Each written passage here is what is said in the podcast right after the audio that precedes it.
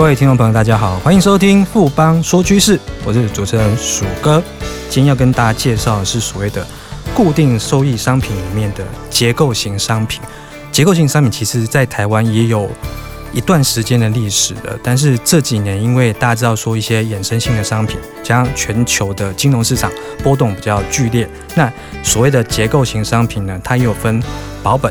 跟部分保本，跟甚至有一些比较进阶操作的一些投资商品。那这个东西相信各位听众朋友也会相当的有兴趣。我们今天就要就要来探讨这个题目。我们先休息一下，马上回来。哎，最近五 G 概念股很夯哎，你有没有买啊？我当然是概念股一把抓喽！那么厉害，快教教我啦！富邦世代行动通讯 ETN 连接的指数成分是十档台湾极具五 G 概念的上市股票，而且 ETN 投资门槛低，小额资金就可投资哦！太棒了，我要赶快去买！富贵要人帮，ETN 买富邦。富邦证券指数投资证券基金管会同意生效。微博表示，本指数投资证券绝无风险，投资人交易前应详阅公开说明书。本公司经目的事业主管机关核准之许可证号为一百零七年金管证总字第零零五三号。欢迎回到富邦说趋势，今天很荣幸邀请到富邦证券固定收益商品部的王淑璇副理。淑璇你好，主哥你好，各位听众大家好。淑璇，我们知道说结构性商品其实基本上它是稍微复杂一点的商品，因为它是一种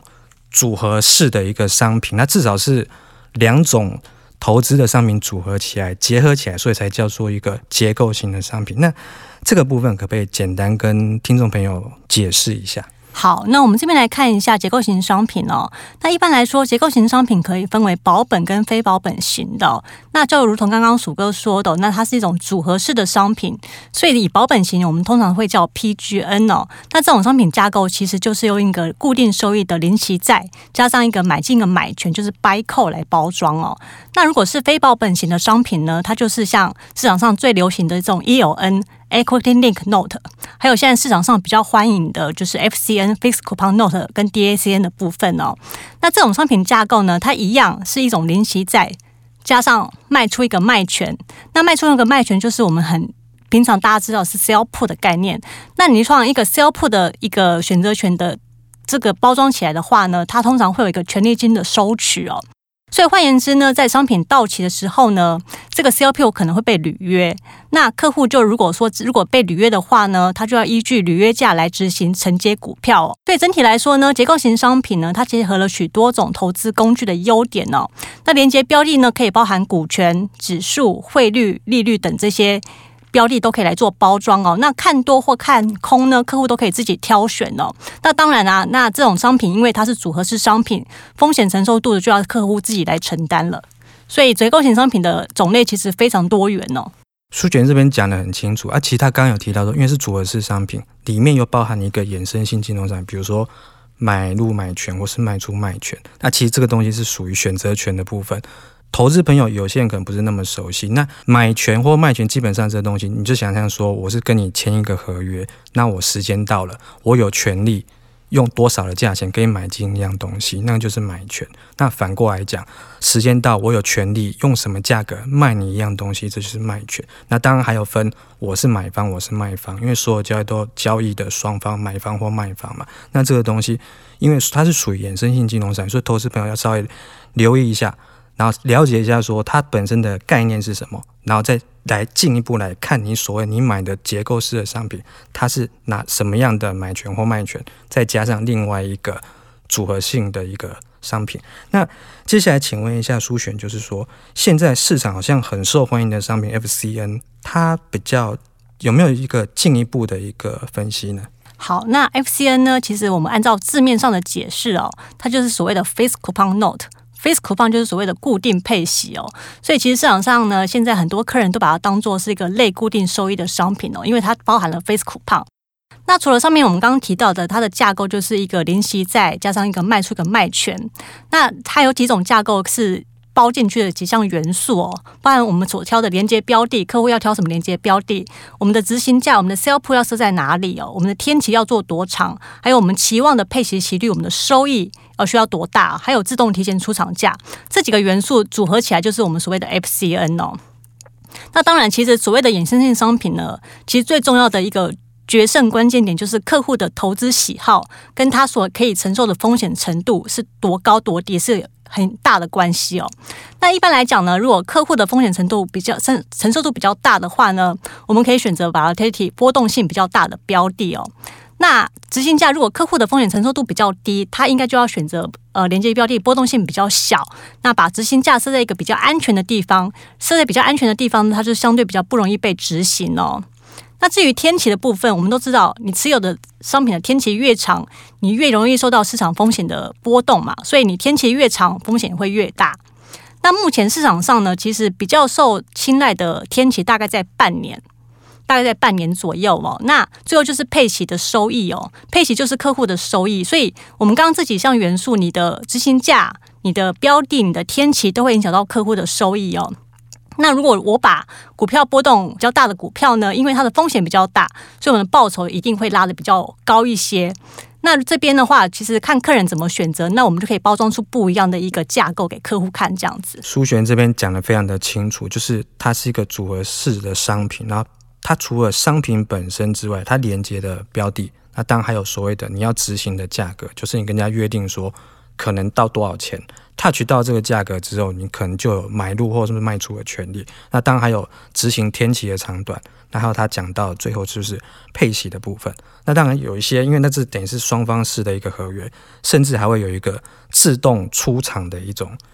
履约的一种方式。那这种东西听起来有点复杂，可刚刚苏璇已经讲得非常的清楚，他是一点点出来讲。那接下来可不可以请苏璇给我们举个？简单的例子来解释一下说，刚这几项因素，它实际上的应用上面的话，会有什么样的例子出现？好，因为我们刚刚讲的这个 F C 有非常非常多的元素，其实可能大家初次听到会有点混乱哦。那我们这边就来举一个比较案例来让大家去分享一下，会比较清楚哦。那我们这边举的案例就是用巴菲特最喜欢的金融股跟一些。大型股来当做案例哦，那我们今天看的就是目前可以看的就是美国银行跟花旗银行哦。假设我们今天连结的 FCN 是用这两只股票，美国银行跟花旗银行来看的话，天期我们设在六个月，年化配息率我们就是跟客户约定在十二趴，那这样的执行价大概会在六十五趴左右哦。那自动提前出厂价为一百趴哦。那假设我们今天花旗的股价，假设今天花旗股票在四十块，那美国银行的股价在二十块。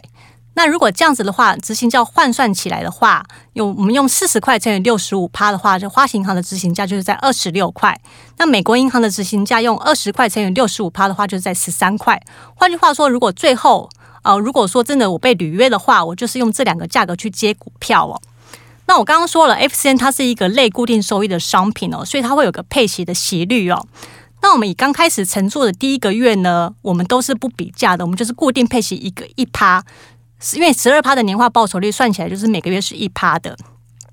那如果从第二个月开始到第六个月的这个中中中间的期间呢，不管这两档股票就是花旗银行跟美国银行是涨或是跌，我这个月我每个月都按固定配一趴的配息给客人哦。但是呢，我们刚刚有说到一个有个自动提前出厂价一百趴。什么是自动提前出厂价呢？就是从第二个月开始呢，我们每天都会比价。我每天都会比价，就是如果当美国银行跟花旗银行它的收盘价都等于它的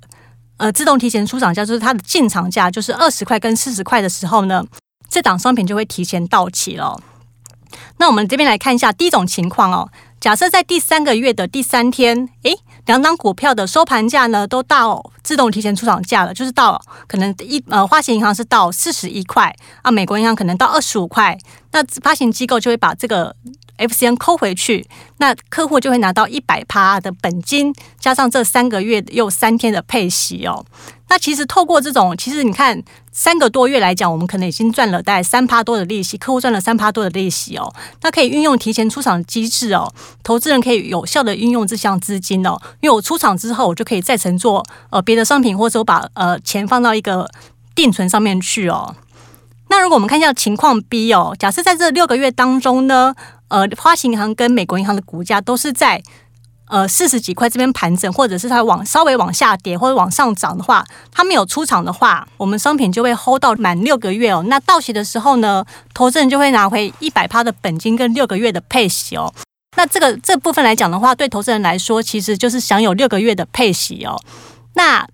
最后一个情况可能就是会接股票的情况哦。我们假设如果花旗银行到期的股价是二十三块哦，那这样算起来的话，就是小于我们当初的约定的执行价是二十六块。那假设花旗银行是二十三块，那美国银行是十五块的话，那客户就会用。起初的投资金额去接花旗银行这档股票，那接的股票就是用二十六块，因为它是被履约的价位，就是用二十六块去接花旗银行这支股票哦。但是在这个六个月的过程之中呢，客户还是拿了六次的配息，就是六趴的配息哦。那我们可以看一下花旗银行在今年整个新冠状疫情的影响之下，它的股价在今年最低是在三十二块哦。所以我们如果看起来的话，其实投资人在用二十六块去接花旗银行。我们可以说是在相对低点去承接花旗银行哦。那其实客人在接到股票之后呢，他可以参考一下未来的后市展望，或是他如果想要立刻卖掉都是可以的。那很多客人其实是会接到股票之后呢，他会看一下后市展望，如果股票有反弹的话，他会在后续卖出哦。其实也是另类的赚到一个价差的一个资本利得哦。所以总结来说呢，如果商品没有发生提前出场，而且到期没有被转换成股票呢，投资人在这六个月之内是享有比较高的收益哦，因为相对是六趴的收益哦。但是如果是到期的时候被转换成股票，我们这六个月投资人还是拿了六趴的配息哦。但是股票是承接在相对比较低的价位，相对比较低的价位哦。那投资人在接到股票之后，就像我刚刚说的，他可以 hold 一段时间，看看未来的行情，再看看是不是要卖出这些股票。那也可以等到就是一接到股票之后呢，他就立即的卖出哦。那像在这次的疫情当中啊，美股遭逢修正哦，那有些产业是逆势上涨的，譬如说像电商啊，在经济相关的产业哦，那这些标的都是目前市场上很受投资人青睐的股票。那我们也可以借由 FCN 这种架构呢，去低接这些股票，也是相对好的投资选择哦。刚刚苏璇这边有举到例子，他讲说有三种情况都分析的非常的清楚。那尤其是提醒一下听众朋友，就是第三种情况的话，有点就是说。因为你当初有一个卖出卖权，就是说，如果到的那个价格，人家有权利，就是要求说你要用他当初讲好的价格，你要把它买进去。那投资人可能注意到说，刚刚苏璇举到那个例子，因为花旗你用二十六块去买花旗，他举这个例子嘛。那可是当时花旗到期的股价是二十三，你会想要说，那中间差了三块，我看起来是买贵三块。可他刚刚有特别提醒说，第一点是说。你客户这六个月当中，你已经领了六次配息，等于是你已经拿到六趴。那另外的话，你至于那多贵三块去买那个东西，就变成说你在买这个产品的时候，你要注意你连接的商品。当然，通常他们选择都是比较蓝筹股、大型的股票、绩优股。那当然，它遇到一些状况，股价会波动。那问题是，如果说你买到换到，应该说换到那个股票是一个。比较大型龙头绩优股的话，其实它股价波动难免，但是长期来看的话，应该你再 touch 到回去到你原来的比较好的价格，应该是难度不高。像他举例的花旗银行，因为它去年前一波的高点是八十块，那这一波因为新冠疫情修正到最低三十块，其实它修正修正的非常的大，修正高达六成。那这种东西其实非常少见，那设定的这种会 touch 到的价格是更低的，所以基本上。看起来它是不容易达到，但是不是说完全不会达到。那所以投资人还是要有那个风险意识说，万一达到的话，那你连接的标的是不是一间好公司？这个方面的话，投资人自己就要特别注意。那最后再请教一下苏璇，就是刚刚讲的是那个不保本的商品。那我们知道说，有些人如果说他相对比较有风险意识，他希望是说有保本，那或者是至少能保本到一定的比例。那有类似的商品可以介绍吗？有，其实我们刚刚说到，我们刚刚结构性商品有保本跟不保本嘛。那当然，因为现在我们都知道，全球央行都是在宽松，而且全球利率都非常的低，甚至要走到负利率哦。以美国十年期公债来看呢，目前只有零点六趴左右。美金定存大概只有一年只有零点五趴哦，所以其实做一百趴的保本型商品，其实收益会非常的差，收益会非常的差哦。所以在微利时代之下呢，现在市场上可能客人可以接受一些部分保本型的商品哦，部分保本型的商品哦，来取代保本的商品。那我们可以看一下，其实以现在目前部分保本的商品呢，呃，投资人可能会比较青睐是做黄金的商品哦，因为我们看一下。过往三月份的股债当中，其实股债是双跌哦，只有黄金这个商品是相对抗跌的。所以假设投资人在未来的呃半年或者一年当中呢，他是相对看好黄金的话，我们会有一个类似像九十趴的保本商品连接黄金的结构型商品哦。那这个商品的架构大概就是说，假设我们是做半年的。连接黄金，然后保本率再设在九十趴。假设半年之内呢，黄金的价格是高于我们当初交易日的价格。假设黄金是一千七好了，假设我们现在黄金目前价位在一千七。假设半年之后黄金涨了大概五趴，那客人到期的时候就是拿回一百趴的本金加上五趴的报酬哦。那假设黄金在这半年之内涨了十趴，那投资人就会领回一百趴加上十趴的报酬哦。当然，我们这个商品的设计结构上会有一个最高收益的上限，譬如是设在一百一十五趴或者一百二十趴哦，就是碰到了，我可能也只能拿到最高的一百一十趴或者一百一十五趴的收益哦。那如果说啊，这个很不幸的黄金在这半年之内是走反方向，是走空的话，那投资人就是一样会有一些本金上的亏损哦。假设这半年之后呢，黄金是走跌的，